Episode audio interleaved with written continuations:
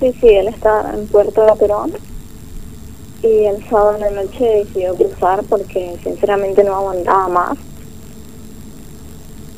Él estaba grabado en Chaco Mm, eh, hace aproximadamente tres meses.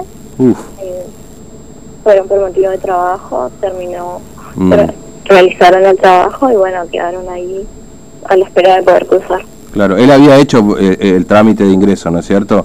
Sí, sí, él tenía, él había hecho el, solicitado el permiso para poder ingresar a la provincia. Claro. Y el Puerto de Perón estaba hace tres meses esperando que le autoricen el ingreso, ¿no es cierto? Sí, sí, más o menos. Es decir, una carpa, no sé, estaba ahí este, durmiendo con, con lo que tenía. Eh, y el sábado a la noche decidieron pasar, este, él pasó nadando, improvisaron una balsa, ¿te contó algo de lo que hicieron, este Marlene? Eh, sí, eso por lo que tengo entendido, creo Mm. que los cinco chicos pasaron nadando. Ah, un- intentaron cruzar con una balsa, pero como no pudieron, claro. terminaron cruzando nada. Mm. Es decir, él formaba parte del primer grupo de chicos que fue, fue encontrado por la policía caminando por el monte. Sí, sí, así es. Claro. Eh, ¿y, y qué sabes de él hoy? Eh, ¿Qué sabes? ¿Está detenido? ¿Está en un centro de cuarentena? ¿Cuál es su situación? Lo que la familia tiene entendido es que está detenido. Mm, Es lo único que sabemos. Sí. ¿Con él desde que desde cuándo no podés hablar con él? Desde el domingo aproximadamente a las 4 de la tarde, que fue la última comunicación que tuve con él, Mm, que bueno, me había contado ya que había pasado y lo encontró la policía, mm, eh, lo habían llevado al UPAC para hacerle el hisopado Sí, y les, les habían dicho, la policía les había dicho que los llevaría a un centro de aislamiento. claro. Y, En- por lo que él me, me, me contaba por mensaje, en ningún, en ningún momento le comunicaron que quedarían detenidos. mm, claro.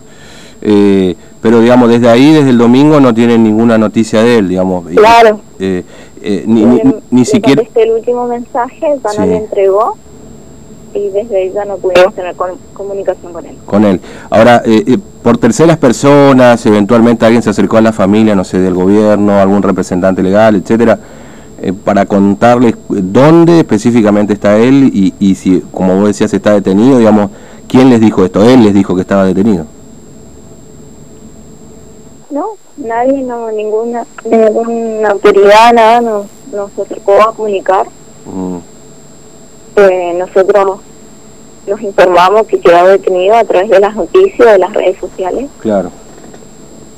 y porque ya no pudimos tener comunicación con él. Mm, claro, entiendo. Este, es decir, que ustedes ahora no saben ni dónde está, ni cuál es su situación, ni cuál es su estado. Eh, él te dijo que estaba bien en la última charla que ustedes habían tenido. Sí, sí, así es. Mm.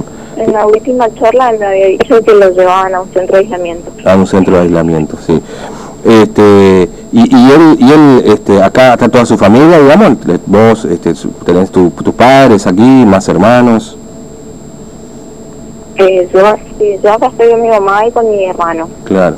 Y él se había ido a, tra- eh, a trabajar con mi papá. Mi Ah. papá también estaba ahí. ¿A tu papá también estaba en el, en, en entre los varados? Sí, sí, Sí. eh, los dos estaban Mm, varados. mm. Este, ¿y, él, ¿Y él también decidió cruzar o él decidió esperar? A ver qué, qué pasa Él, él decidió cruzar el domingo a la noche. el domingo en la noche.